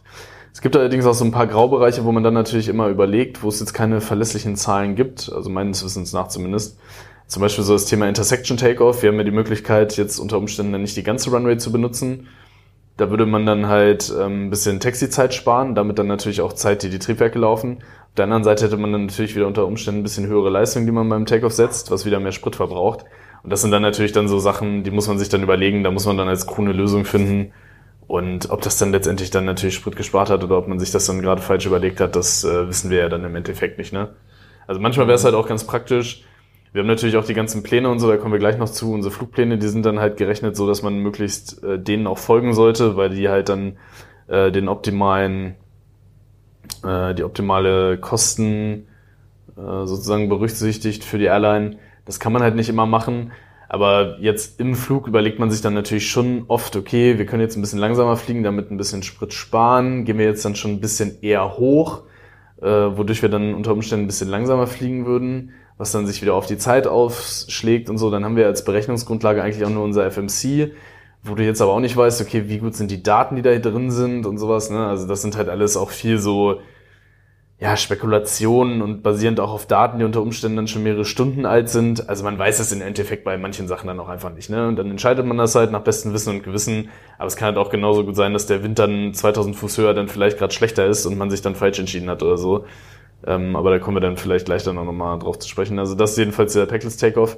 Äh, was man auch noch machen kann, ist, äh, und das wird auch regelmäßig gemacht, man kann ähm, nach dem Start die Thrust Reduction und Acceleration runtersetzen nach dem Takeoff ist es halt immer so, es gibt dann eine äh, Höhe, wo man das, äh, die Triebwerksleistung reduziert und anfängt von ähm, der Startgeschwindigkeit zu beschleunigen auf, in, die, in der Regel sind das 250 Knoten. Ähm, und wenn man diese Höhe runtersetzt und damit früher weniger Leistung auf den Triebwerken hat, kann man dann halt auch nochmal so ein bisschen äh, Sprit einsparen. Ne? Ja. Alle Cessna-Piloten, 250 Knoten. Was? In der Regel. Ne? In der Regel, ja. In der Regel. Wir können auch schneller. Ja, wir können auch langsamer, wenn ATC es wünscht. ja, aber nicht langsamer als ein Cessna. Nee, das stimmt. 60 Knots. genau, also Ach, ja. ähm, das spart dann jetzt, äh, hier steht 7 Kilo und 22 Kilo CO2 auf dem 320 und 65 und 205 Kilo auf dem 330. Jo, das macht schon ordentlich was aus, ne? Genau. Gut, ähm, dann geht's ja in den Steigflug, du hast es eben schon angesprochen. Meistens ist es so, dass man unter 10.000 Fuß 250 Knoten fliegt. Das hat was mit, dem, ja, mit den Regularien zu tun des Luftraums. Ähm, aber darüber kann man im Prinzip dann Gas geben. Da könnte man heizen und mit maximaler Speed durch die Gegend fliegen, wenn es im Flugplan steht. Oder man nimmt die ökonomischste Geschwindigkeit. Ähm, das sind beim 320, ich sag mal so, ja, so 270 Knoten oder was ungefähr. Mhm. Also nicht ganz so, nicht ganz so doll. Ähm, ja, bei Triple auch, je nach Gewicht, bisschen mehr, bisschen weniger, aber so um die 280. Ja. Genau. Ähm, das heißt, da würde man dann im Prinzip schneller auf Reiseflughöhe steigen und nicht halt Vollspeed kacheln, weil es kann man sich halt auch vorstellen, wenn die Triebwerke natürlich mehr Vorwärtsschub erzeugen, also in Anführungszeichen mehr für den Vortrieb als für den äh, Auftrieb sorgen müssen, dann äh, dauert dementsprechend natürlich der Steigflug auch wesentlich länger. Also wenn ich mit 250 Knoten steige, geht, dauert der Steigflug kürzer, als wenn ich jetzt da mit 340 Knoten äh, hochkachel. Ähm, ja, und je weiter oben man ist, desto ja, weniger Sprit verbraucht man einfach. Dementsprechend ähm, spart das Ganze halt Sprit, wenn man möglichst mit einer moderaten Geschwindigkeit steigt. So für ein 320 ungefähr 85 Kilo pro Flug. Das sind 268 Kilo CO2 äquivalent für ein 330. Äh, wären das tatsächlich nur 40 Kilo und 126 Kilo. Da kommt man aber CO2. jetzt. Ja, und das ist halt bisschen, ähm, ja, also ja, dadurch bedingt auch einfach, dass der 330 natürlich äh, oder beziehungsweise die Langstreckenflieger, glaube ich, generell jetzt nicht so runter reduziert werden wie die Kurzstreckenflieger. Ne? Hm, was meinst du jetzt mit runter reduziert? Von der Climb Speed? Ja. Ja, na, das kann sein. Ähm, genau, also wir haben da jetzt auch so einen äh, Optimizer, also wir steigen auch immer eigentlich mit der ähm, ökonomisch optimalen Speed und das, äh, da haben wir jetzt Daten, der zeigt das dann auch immer an, das spart so um die 30 Kilo wohl. Also jetzt auf der 777 äh, pro Takeoff, also ähm, ich sag mal, da bist du jetzt pro Flieger auch knapp bei 100 Kilo am Tag, ne? wenn man es jetzt hochrechnet, sind das dann schon drei Tonnen im Monat auf eine ganze Flotte bist du auch wieder bei, also ne, es geht ganz, ganz schnell. Das sieht man jetzt ja auch, also so ein Flieger, wenn er, wenn er jetzt mit Econ äh, steigt, sparst du ungefähr zwei Tonnen CO2 schon ein am Tag, ne? Das ist ja. natürlich schon krass pro A320, ne? Ja. Und wenn du das jetzt bei 200 A320 machst, kannst du ja rechnen am Tag, ne? Also es ist, ähm, also Kleinvieh macht auch Mist. Dementsprechend, ähm, ja. Meistens macht das ja auch nicht, gar nicht so viel aus, ne? Also im Steigflug gerade so, äh, dann sind das vielleicht zwei Minuten langsamer oder sowas. Ne? Ähm, und man muss es ja nicht machen, das äh, muss man auch sagen. Ne? Also als Crew, wir haben ja auch jederzeit die Möglichkeit, dann davon abzuweichen, wenn wir jetzt zum Beispiel ein bisschen spät dran sind oder so, fliegen wir halt schneller. Ne? Ja. Also dieser optimale äh, Cruise, der ist bei uns auch tatsächlich gar nicht so, äh, Climb, der ist tatsächlich auch gar nicht so weit entfernt von unserem normalen Speed Schedule. Also der, die Triple, die würde auf 320 Knoten äh, so ungefähr beschleunigen im Steigflug und wir liegen meistens so bei 305 bis 310, so in dem Bereich. Also ähm, da ist der Unterschied jetzt wirklich nicht so, nicht so gravierend. Ja, das stimmt. Ja, dann sind wir im Reiseflug und das ist ja tatsächlich, ähm, dann geht so ein bisschen das Gekloppe los, wer kriegt den besten äh, Flight-Level sozusagen, also wer kriegt seine Wunschhöhe. Außer zu Corona. Also zu Corona, da hast Könnte man alles. bekommen, Genau. Ähm, aber es geht natürlich so ein bisschen los, also tatsächlich muss man jetzt sagen, auf Kurzstrecke ist das Ganze nicht ganz so äh, super wichtig, wahrscheinlich auf Langstrecke tatsächlich eher mehr, weil da natürlich auch dieser Step Climb eine viel größere Rolle spielt, also im Laufe Ja. des Fluges. Wenn sich die Treibstoffmenge reduziert, wird der Flieger leichter, das heißt, er kann höher steigen. Dementsprechend wird das auf Langstrecke ja häufig so gemacht, dass man dann nach einer gewissen Zeit auch steigt. Bei uns auf Kurzstrecke findet das auch statt, aber ich sag mal, das spielt sich alles so im Bereich von, ja, ich sag mal maximal 4000 Fuß ab. Bei euch ist es wahrscheinlich deutlich mehr, ne? Ja, also je nachdem, wie lang der Flug ist, kann das schon mal äh, 6 bis sogar 8000 Fuß halt ausmachen. Ne? Ähm, Und das äh, ja, schlägt sich dann natürlich schon ganz schön in der, in der Bilanz nieder. Ähm, das ist jetzt allerdings natürlich so die, die Sache. Also man muss sich das dann so vorstellen, wir fliegen dann da irgendwie, weiß nicht, der längste Flug von uns sind so knapp 15 Stunden. Dann startest du natürlich, bist sehr tief unterwegs, du holst dir regelmäßig den neuesten Wind. Dann ist es jetzt aber vielleicht so, wir sind früher rausgekommen und wir hatten einen höheren Kostindex geplant und der ist jetzt nicht optimal. Also der Kostindex ist quasi die Gewichtung von den zeitabhängigen Kosten, flugzeitabhängigen Kosten zu unseren Spritkosten. Das heißt, ein hoher Kostindex, der würde jetzt ähm, eher die zeitabhängigen Kosten sozusagen berücksichtigen. Das heißt, wenn wir einen hohen Kostindex haben, dann fliegen wir eher schneller und verbrauchen damit mehr Sprit, weil der Sprit halt nicht so krass gewichtet wird. Wenn wir jetzt sehen, wir kommen eh pünktlich an, auch wenn wir langsamer fliegen, dann können wir dann halt einen optimaleren Kostindex sozusagen nehmen. Also auf jedem Flug wird ein optimaler Kostindex berechnet. Und wenn wir dann langsamer fliegen, heißt das auch, dass wir ein bisschen eher ähm, in der Regel hoch wollen, weil ähm, ja, wenn man jetzt höher fliegt, ist es in der Regel so, zumindest wenn man unterhalb der Tropopause unterwegs ist, dass man dann von der Machtzahl her ein bisschen langsamer unterwegs ist, aber das würde uns dann ja gar nicht so viel machen. Also jedenfalls ähm, ist es dann halt so, dass wir natürlich hin und wieder, dadurch, dass die Flugpläne halt unter anderen Bedingungen gerechnet wurden, vielleicht als wir jetzt in der Realität haben, oder zum Beispiel wir sind ein paar Tonnen leichter oder so, das kann ja auch immer mal sein, dann versucht man das dann halt selber sich so ein bisschen zu optimieren. Wir haben dann da als Berechnungsgrundlage eigentlich äh, natürlich unseren Flugplan, wo dann die ganzen Winde drin stehen. Wir haben noch weitere Daten ähm, aus unseren ganzen Wetterprogrammen, wo dann auch drin steht, wie ist der Wind, in welchem Level und so. Und äh, natürlich weiß das FMC das auch, also unser Bordcomputer, und da geben wir das dann auch immer ein. Mm, ja, aber der ist natürlich auch in seiner Vorhersage äh, beschränkt. Also die 777, ich weiß nicht, wie es auf dem Airbus ist, die macht dann so eine Mix. ähm, Kalkulation, also die nimmt den aktuellen Wind, den der Flieger misst und äh, nimmt dann auch die Daten, die im FMC sind, zwischen den Waypoints und gerade wenn wir jetzt zum Beispiel in Amerika unterwegs sind, da liegen dann auch mal gerne 300, 400 Meilen zwischen den Waypoints, wird dann da halt interpoliert, der Wind. Äh, für manche Waypoints gibt es dann gar keine Daten und da muss man sich dann halt auch darüber im Klar sein, dass man unter Umständen dann so 1000 Meilen oder so fliegt und man hat gar keine Winddaten eigentlich. Ne? Ähm, und wie man das dann halt optimiert, ja, wie gesagt, das ist, man macht es nach bestem Wissen und Gewissen, aber ob das dann jetzt wirklich so viel spart, wie dann in der, im FMC dann drin steht und so, das sei jetzt mal dahingestellt. Ne? Also spielt aber auf jeden Fall auf der Langstrecke eine sehr, sehr große Rolle und da kann man wirklich echt viel Sprit sparen. Also jetzt gerade in Verbindung noch mit, ähm, mit Directs oder Shortcuts, äh, weil ich es jetzt gerade äh, auch in der, in der Liste dann da sehe. Ähm, ja, macht das schon sehr, sehr, sehr viel aus. Also da kann man, wenn es gut läuft, auch wirklich so im Bereich von einer Tonne liegen oder so und äh, gleichzeitig auch noch Zeit sparen. Also auf der Langstrecke ist das wirklich ein dicker Faktor, den, den optimalen Cruise Flight Level eigentlich äh, zu fliegen. Und ähm, ja, als nächstes steht's jetzt auch schon ne, mit dem mit dem Kostenindex. Das haben wir uns auch mal äh, ausgerechnet. Wir können, wir können ja die Zahlen mal hier nehmen, oder? Für die Ja. drei Sachen jetzt. Oder hast du da jetzt noch äh, gerade was dazu zu den drei Sachen? Das ist jetzt eigentlich schon was. Nee, genau, also Kostenix hast du auch schon angesprochen, also können wir gerne mal sagen, also wenn du ähm, in deinem optimalen Fluglevel fliegst, äh, statt 2000 Fuß darunter, für 320, 45 Kilo Sprit, die gespart werden und 142 Kilogramm CO2, Langstrecke 700 Kilo und 2,2 Tonnen CO2, die tatsächlich dadurch gespart werden, dass man in einem optimalen Level fliegt. Ja. Also es ist schon ganz ordentlich, ne? vor allem, weil man sich auch überlegen muss, so ein Flug, ja, der dauert halt auch ein paar Stündchen. Das heißt, da summiert sich das natürlich auch alles auf. Also je später ich in den optimalen Level komme, desto äh, mehr Verbrauch habe ich natürlich. Ähm, wenn du jetzt tatsächlich heizen musst, und das muss man halt sagen, war letzter, war letzten Sommer tatsächlich öfter der Fall, dass wir halt versucht haben, irgendwie Verspätung aufzuholen und dementsprechend unseren Kostenex dann halt hochschrauben müssen, weil Mhm. wir natürlich auch als Airline ne, letztendlich diejenigen sind, die die Folgekosten tragen. Also wenn, Ja. muss man sich ja mal nach, äh, überlegen, wenn wir jetzt, ähm, keine Ahnung, keine Lademannschaft haben, dann fällt unser Slot weg von der Flugsicherung. Wir haben eine Stunde Verspätung oder eine Dreiviertelstunde. Dann heißt das unter Umständen schon, dass sehr, sehr viele Gäste mit Anschlussflügen diesen Anschlussflug verpassen.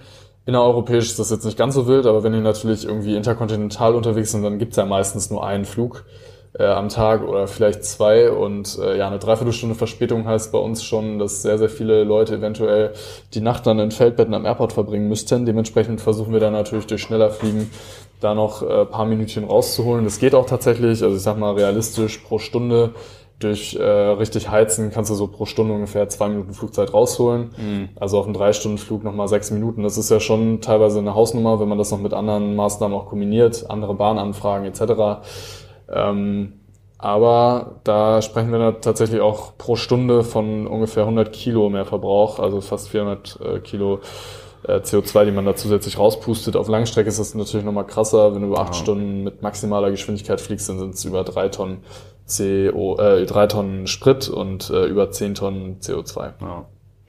Ja, jetzt muss man natürlich sagen, äh, was da die Airline natürlich auch noch berücksichtigt, sind dann halt so die Hidden Costs sozusagen. Also wie viele Passagiere werden die Airline in Zukunft auch nicht mehr buchen, wenn die jetzt einfach zu spät ankommen und die unter. Umständen ihren Anschluss verpassen oder so, wo die Airline jetzt gar nicht unbedingt dazu kann.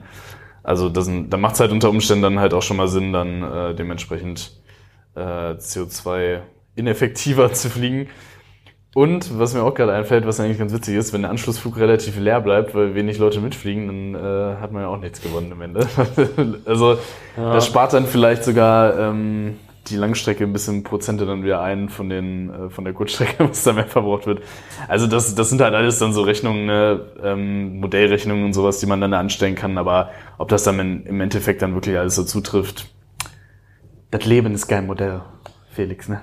Ja, das stimmt, äh, wobei man halt auch äh, ja, sagen muss, dass natürlich an unserem ähm, ja, an unserem ganzen Modell mit auf Kurzstrecke, ne, da hängt halt auch immer wahnsinnig viel dran. Also ich sage jetzt mal, wenn wir halt vier Flüge am Tag machen, wir halt dienstzeitmäßig eine Stunde Puffer haben und die Stunde ist am Anfang schon weg, wegen irgendeinem Kram, wegen Verspätung, dann geht das ja weiter mit Folgekosten. Ne? Die Crew fällt außer Zeit, es muss eine Crew aus der Bereitschaft kommen, Dienstplanänderungen etc. pp. Also da hängt immer so, so viel dran, ein ganzer Rattenschwanz und dieses System muss einfach funktionieren. Und äh, letztendlich sind wirklich die Crews, die Passagiere immer auch diejenigen, die dann die Leidtragenden sind, ähm, die da rausfallen. Ich sage jetzt mal so im Lotsen, der hat halt seine festgelegte Schicht, der geht dann nach Hause. Auch die ganzen anderen Angestellten am Airport, die haben natürlich feste Arbeitszeiten, werden natürlich teilweise auch Überstunden machen, will ich gar nicht sagen, dass das bei denen nicht so ist, aber ja, für die Airline hängt da natürlich sehr, sehr, sehr viel Geld dran ähm, und dementsprechend sollte das System einfach auch funktionieren. Und ich sag mal, es ist auch nicht Sinn und Zweck, dass wir da jedes Mal dann durch die Gegend heizen wie die Bekloppten und versuchen da irgendwie jede Minute rauszuholen. Ähm, weil ja, die großen Kämpfe werden dann woanders entschieden tatsächlich, ne? Also, ja. Ja, das stimmt. Apropos Heizen wie die Bekloppten. Äh, High-Speed Descent versus ökono ökonomischer Descent. Sinkflug. Ja, da würde mir natürlich, äh, ja, und da würde mich auch mal deine Meinung zu interessieren, weil ähm, es gibt so ein, es gibt so ein Heft von Airbus Getting to Grips with Aircraft Performance und äh, da steht es auch nicht so richtig drin. Also ich habe mich immer so ein bisschen so gefragt, wenn man jetzt, natürlich, wenn man jetzt schneller Des Descent äh, fliegt, aber in Idle, man kommt ein bisschen schneller runter, man hat mehr Widerstand, aber wenn ich jetzt länger oben bleibe im Cruise, spare ich ja Zeit und damit vielleicht sogar mehr CO2, als wenn ich jetzt mit der Econ Speed sinke, weißt du, wie ich meine? Weil die Triebwerke länger laufen. Das würde mich halt mal interessieren, ja, weil ich bin ja eigentlich so ein Fan davon, mich eher so ein bisschen schneller runter zu, äh, runter zu stürzen. Aber halt nur, wenn die Triebwerke auch in Idle sein können, ne? Ja. Aber ich bleib halt auch gerne länger hoch, weil ich denke mir immer so, okay, zu viel Höhe kriege ich im Descent eher noch weg. Halt mit bisschen schneller sinken oder halt mit Speedbrakes. Ähm, aber, dafür muss ich Speedbreak dann, hast du ja eigentlich verloren. Also Speedbreak ist ja scheiße. Ja gut, so ein bisschen mal ziehen Ja. dann oder so, ne? Jetzt natürlich nicht die ganze Zeit, wenn du jetzt fünf Minuten mit Speedbrake fliegst, ist was anderes, ne? Aber, 340 Knoten und die ganze Zeit Speedback gezogen. ja, das, 40 Mal vorher. Das ja nicht, aber ähm, ja, das würde mich mal interessieren, äh, was da optimaler ist. Weil ich denke mir immer, okay, ich schleiche jetzt dafür dann nicht, weil, ey, wenn du, wenn du mit äh, der optimalen Descent Speed von der 777 fliegst, ey, da schleichst du teilweise wirklich mit 270 Knoten oder sowas da lang, ne, Flight Level 250 oder so. Das ist halt ultra langsam. Ähm, und da denke ich mir, okay, wenn es geht, bleibe ich jetzt lieber länger oben und fliege dann dafür schneller runter. Spart Zeit. Und äh, wenn die Triebwerke in Idle sind, verbrauchen sie ja quasi gleich viel, als wenn ich jetzt langsam oder äh, schneller fliege. Dann habe ich zwar ein bisschen mehr Widerstand, aber ja. Laut Liste äh, spart sie auf jeden Fall ein bisschen Sprit. Auch nichts. Ja, nicht, also da kann ich dir, weiß nicht, also Man weiß halt jetzt nicht so richtig, ähm, ja, wie das jetzt, wie das jetzt im Real Life dann, dann wirklich ist oder so. Ne? ja, interessante Frage. Also man ist auf jeden Fall optimaler an dieser Optimum Glide Speed dran, wenn man langsamer fliegt. Das führt dann natürlich schon dazu, dass es aerodynamisch optimaler ist, man so ein bisschen näher am optimalen Widerstand ist, man weniger Treibstoff äh, dann dadurch halt verbraucht, dass der Flieger aerodynamisch ein bisschen besser aufgestellt ist. Aber vom Treibstoffverbrauch, wenn man jetzt mit Idle runtergeht, nimmt sich's ja eigentlich nicht. Äh, Und dafür länger oben bleibt, weiß ich nicht. Wäre mal interessant. Ja, interessant, ja. Ja. Hast du die Zahlen schon gesagt? Nee, habe ich nicht gesagt, aber ich weiß ja nicht, ob das hier Sinn macht. Okay, Also- dann lassen wir es mal raus, was wir da fabriziert haben. Äh, was auf jeden Fall was spart und wo wir auch immer die Flugsicherung nerven, du hast es ja auch schon gesagt, äh, also ich frage immer auch nach Shortcuts, die Sinn machen. Das heißt, dass wir von den normalen, von dem gefeilten Flugplan abweichen und versuchen, einen direkteren Flugweg zu bekommen. Äh, wir haben ja einfach mal so, ja, da muss man sagen, tatsächlich die deutsche Flugsicherung ist da sehr, sehr gut, finde ich. Auch so, ja, im europäischen. Ausland wird da halt echt viel äh, versucht. Ja, je weiter man woanders hinkommt, desto schlechter wird's wohl, nach dem, was du sagst. Ähm, Meistens. Wenn man mal so rechnet, ne, 2% ungefähr Einsparung auf der Flugstrecke, das würde bei uns auf äh, 320 ungefähr 70 Kilo CO2 sparen. Das sind ja 200 Kilo CO2 und wenn man das auf Langstrecke rechnet, äh, 330 1200 Gra äh, Kilo CO2, äh, Sprit und über dreieinhalb Tonnen CO2, die man dadurch sparen kann. Also auch an die Fluglotsen wissen die bestimmt auch, ne? Äh, je mehr Directs wir bekommen, desto besser. Ähm, ja, man muss ja auch mal sagen, die Flugsicherung ist ja auch ein Dienstleister, also vielfach mm, es wirkt es manchmal auf mich auch so, als wenn die so denken, ja okay, sie, also je nachdem welches Land, ähm, die fahren da so ihren Stiefel und äh, wir können ja froh sein, dass die da sind. Stimmt natürlich zum Teil auch andererseits äh, kriegen die natürlich auch ihr Geld dafür für eine effiziente Abwicklung des Flugverkehrs und das heißt halt auch, ich würde jetzt auch von dem äh, Lotsen aus irgendwelchen anderen Ländern erwarten, dass der halt guckt und wenn er halt keinen anderen Traffic hat, dass er uns dann dementsprechend die Abkürzung auch gibt, weil es spricht ja auch nichts dagegen, ähm, sondern optimiert halt den Verkehrsfluss. Wir sind schneller am Ziel, sparen Sprit, also es gibt eigentlich nur Vorteile dadurch. Man muss natürlich immer sagen, nicht jedes Direct ist äh, auch gut. Also es gibt gerade bei längeren Directs auch immer den Fall, dass man dann nochmal den Wind checken sollte. Weil es kann halt sein, dass man dann auch eher so ein bisschen in den Wind dreht oder so und das würde dann halt dementsprechend dann die Flugzeit auch verlängern äh, statt verkürzen. Also ähm, gerade wie gesagt zu diesen, diesen Ländern so wie USA oder so, wo die Strecken teilweise sehr, sehr weit sind zwischen den äh, verschiedenen Waypoints, muss man sich das echt äh, nochmal im Einzelfall angucken. Also da gilt jetzt nicht gleich die Gleichung, jedes Direct ist automatisch besser. Das der Vollständigkeit halber nochmal. Ähm, ja, dann haben wir äh, die Möglichkeit, was auch gemacht wird, die Klappen zu reduzieren für die Landung. Bei Triple gibt es zwei Möglichkeiten, Klappen 25 oder Klappen 30. Klappen 30 fahren halt ein bisschen weiter aus, haben damit mehr Widerstand und verkürzen damit durch die niedrigere Anfluggeschwindigkeit auch die Rollstrecke. Das heißt, gerade wenn die Runway ein bisschen kürzer ist oder wenn es nass ist oder so, man ähm, ein bisschen mehr Bremswirkung sozusagen bräuchte, kann man dementsprechend mit Klappen 30 ein bisschen langsamer anfliegen. Aber man hat auch einen höheren Widerstand und deswegen bei unkritischen Landungen, wenn die Bahn trocken ist, wenn die Bahn lang ist und so, kann man dementsprechend auch Klappen 25 nehmen und verbraucht dann durch den niedrigen Schub ähm, auch ein bisschen weniger Kerosin. Ja, genau, das ist auf 320 genauso. Äh, da können wir das auch machen. Äh, ich sag mal, spielt, das ist halt immer so ein bisschen äh, eine Sache, ne? Also gerade wenn man jetzt äh, Rückenwind hat, zum Beispiel bei der Landung, ähm, dann würde man jetzt wahrscheinlich auch eher davon absehen. Also es gibt auch fliegerische Gründe, die jetzt dafür sprechen können, dass man jetzt eher mehr Klappen wählt als weniger. Ähm, aber im Großen und Ganzen, ich sag mal, 90 Prozent der Anflüge sind ja wirklich, du hast eine lange Bahn, die ist trocken, dann kannst du da auch mit Klappen 3 drauf zufliegen. Hast halt eine leicht erhöhte ähm, Anfluggeschwindigkeit, äh, weniger Widerstand, hast du schon gesagt. Ähm, genau, der Flieger fliegt sich so ein bisschen anders und so, man, aber man rechnet das ja vor jeder Landung dann auch aus und ja, äh, ja. Genau. also selbst auf die 25 Ride in Frankfurt zum Beispiel, die ja auch relativ kurz ist, geht das eigentlich auch immer mit Klappen 25, also wenn es nass ist. Ähm, Genau, man muss immer, man muss halt immer ein bisschen gucken. Es macht halt keinen Sinn, wie, wie du schon gesagt hast, ne, wenn man eine kurze Bahn hat, dass man da dann mit Klappen 3 anfliegt und danach halt ohne mal in die Bremsen geht. Ja. Ähm, das macht halt keinen Sinn. Ähm, aber ja, normal sollte es eigentlich sein, also zumindest bei Airbus ist das so, da steht halt drin, der Classic-Anflug ist mit Config 3, Auto Brake Low und Idle Reverse. Was mich auch schon zum nächsten Punkt bringt, äh, ich hau noch kurz die Zahlen hinterher, also so ein Anflug mit einer geringeren Klappenstufe spart auf 320 ungefähr 15 Kilo, fast 50 Kilo CO2 und auf einem Langstreckenflieger 30 Kilo. Das sind fast 100 Kilo CO2, die dadurch gespart werden. Jetzt sind wir aufgesetzt. Da lacht das Herz. Da lacht das Herz. Jetzt sind wir aufgesetzt und jetzt gibt es die Möglichkeit, entweder den vollen Umkehrschub zu nutzen, Reverse auch genannt, oder nur diese Schubumkehr quasi aufzuziehen, aber die Triebwerke im Leerlauf zu lassen.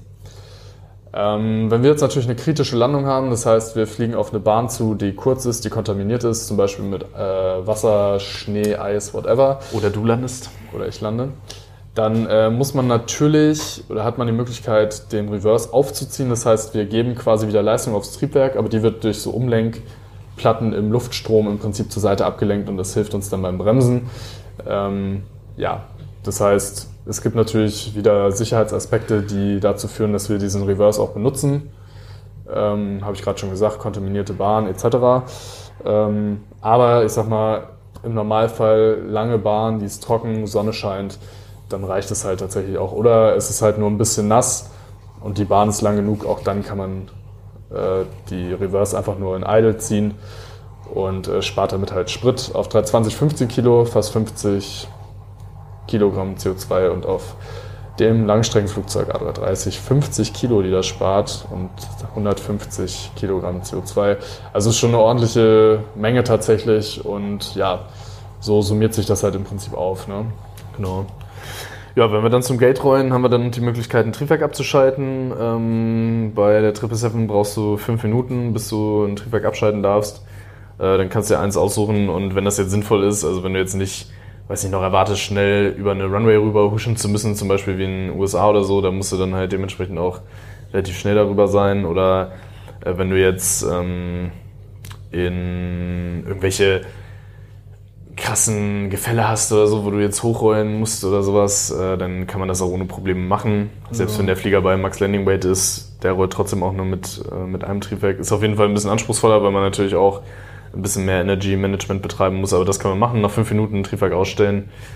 Und ähm, da muss dann auch nicht die APU laufen für. Das heißt, man ja, schaltet dann ein Triebwerk ab. Ein Triebwerk verbraucht im Leerlauf so, ja, ich sag mal, ah, jetzt, dass man es einfach rechnen kann, so eineinhalb Tonnen. Kannst du ausrechnen, wenn das Ding fünf Minuten weniger läuft auf der Triple, macht das schon äh, ja, eine Menge aus. Also ungefähr auch so 100 Kilo und damit 300 Kilo CO2 ne, für eine Triple dann ungefähr. Ähm, meistens sind es in der Realität dann nur so ein, zwei Minuten vielleicht, die das Triebwerk weniger läuft, dann sind es dementsprechend ein bisschen weniger, aber das lohnt sich auf jeden Fall, ne? Ja, klar. Also bei 20 sind es. Wann, wann könnt ihr ausschalten? Nach drei Minuten. Ah, okay. Ja. Wird dann dementsprechend wahrscheinlich, aber ihr müsst, äh, ihr müsst noch irgendeine so Pumpe anmachen, ne? So eine Hydraulikpumpe dann oder so? Oder? Ja, genau, da wird noch so eine Yellow Elec Pump dazu geschaltet. Ähm, das hat was mit den, mit dem Bremsen zu tun, äh, falls das äh, andere Triebwerk ausfallen sollte, dass man halt noch bremsen kann. Ja. Also, genau, entsprechend. Jo, und dann äh, gibt es noch die Möglichkeit, dass man während äh, der Zeit am Boden, äh, auf 320 zumindest wird das auch regelmäßig gemacht, jetzt wieder nach Corona nur ein Pack in Benutzung hat. Äh, das spart dann tatsächlich äh, 10 Kilo CO, äh, 10 Kilo Sprit und 32 Kilogramm CO2 auf 330 wären es 30 Kilo und 95 Gramm Kilogramm CO2. Äh, das heißt, äh, wir haben auf 320 äh, zwei Packs, zwei Klimaanlagen sozusagen und wenn das Wetter jetzt nicht bei 35 Grad und was weiß ich was ist, dann würde es eventuell reichen, dass man auch nur ein Pack benutzt am Boden. Ähm, und ja, dadurch, dass das Ding ausgeschaltet ist, verbraucht es auch wieder weniger Sprit für die APU, wenn die an ist. Und ja, da kann man wieder ein bisschen, wieder ein bisschen sparen. Na, so ein Schmon machen wir nicht. Ja, bei euch vielleicht nicht, bei uns schon. Und jetzt habe ich mal zusammengerechnet, wenn man diese ganzen Maßnahmen pro Flug macht, spart man auf 320 450 Kilo Sprit. Mal drei, also ja, über 1,5 Tonnen CO2. Pro Flug. Mal Pro acht Flug. bist du bei ungefähr acht. 12 Tonnen. Genau. Also es ist schon ein ganz, ganz erheblicher, äh, ganz, ganz erheblicher Beitrag auf jeden Fall, den man da leisten kann. Wenn man jetzt mal bei 330 alles zusammenrechnet, dann sind 6 Tonnen pro Flug. Dementsprechend ja 18 Tonnen CO2, die man da sparen kann. Und das kann man natürlich auch wieder hochrechnen, wenn man 10 davon in der Flotte hat. Die machen halt am Tag vielleicht zwei Flüge. Dann hat das auf jeden Fall auch einen sehr, sehr ordentlichen Impact. Und ja, wir haben das heute mal gemacht, um euch so ein bisschen zu zeigen, wie wir eigentlich so im Alltag auch darauf achten, dass wir ja, das Klima und die Umwelt ein bisschen äh, schützen. Äh, wie gesagt, das lässt sich natürlich nicht immer so idealtypisch umsetzen. Es gibt operationelle Faktoren, die das dann verhindern, die eher dagegen sprechen. Da muss man halt auch sagen, Flugsicherheit ist natürlich das A und O. Also das steht halt immer an erster Stelle. Das heißt, ähm, ja, Klappenstufe zum Beispiel, wenn bei kontaminierter Bahn oder sowas, da würde man halt nicht überlegen, sondern da wird dann halt äh, bisschen drauf geschissen, dass es halt ein bisschen mehr Sprit verbraucht. Einfach weil die Sicherheit natürlich für uns immer an erster Stelle steht. Ähm, aber ansonsten versuchen wir halt wirklich schon so im Alltag das eine oder andere zu machen, einfach um ja, eine effiziente Flugdurchführung äh, darzustellen. Dafür sind wir ja Berufspiloten, haben diese lange Ausbildung auch gemacht, weil unser Arbeitgeber uns da relativ äh, teures Material zur Verfügung stellt und relativ viel Verantwortung übergibt. Und ja, ein jeder von uns ist dann gefragt, das im Alltag auch bestmöglich umzusetzen, würde ich mal sagen. Und genau, Ja. Ich hoffe mal, das war eine ganz gute Ergänzung zu, der, zu den ersten beiden Folgen, die wir dazu mal gemacht haben. Ja. Ja, also ich, äh, wie gesagt, ich finde es ich find's auch gut, dass das so ein Thema ist beim Fliegen. Ähm, ich finde es immer, ist auch ein gutes Gefühl so für einen selber. Man hat das Gefühl, man hat so ein bisschen was äh, effizienter gestaltet und so. Also jedes Mal, wenn man da so ein bisschen Sprit gespart hat, auf jeden Fall eine super Sache. Ähm, vielleicht noch abschließend, um diese Werte mal einzuordnen, hier mit den Tonnen CO2 und so. Also hier steht im Internet so, äh, 2021 hatte jeder Deutsche so im Schnitt 11,2 Tonnen CO2 äh. Das sind jetzt CO2-Äquivalente. Ich weiß nicht genau, ähm, wie sich das jetzt unterscheidet zu den Sachen, die wir da ausgerechnet haben, aber CO2 11,2 Tonnen jeder Deutsche. Das heißt, das ist schon was. Das ist man schon da was. spart pro Flug. Jo. Genau. Soweit, so gut. In diesem Sinne, Klappe zu, Affe tot. ja. Vielen Dank fürs Zuhören. Nachrichten immer gerne über Instagram. Fensterplatz-Podcast heißen wir da. Oder ihr schreibt uns eine Mail, Fensterplatz-Podcast at outlook.de. Ja, wir freuen uns über Nachrichten von euch. Lasst was von euch hören. Und ja, ansonsten Spart fleißig CO2. spart fleißig CO2, genau. Äh, nicht mehr HD gucken, YouTube auf dem Handy, sondern geht auch ein bisschen schlechter. Und äh, genau, lasst euch das Bier jetzt im Sommer schmecken. Wir hören uns in äh, zwei Wochen wieder, würde ich sagen. Und falls ihr noch keinen passenden Koffer für euren Sommerurlaub habt, stratec.de, Code Fensterplatz nicht vergessen, 20% sparen. Ganz genau. Dann äh, sage ich auch vielen Dank fürs Zuhören und äh, bis zum nächsten Mal. Ciao. Tschüss.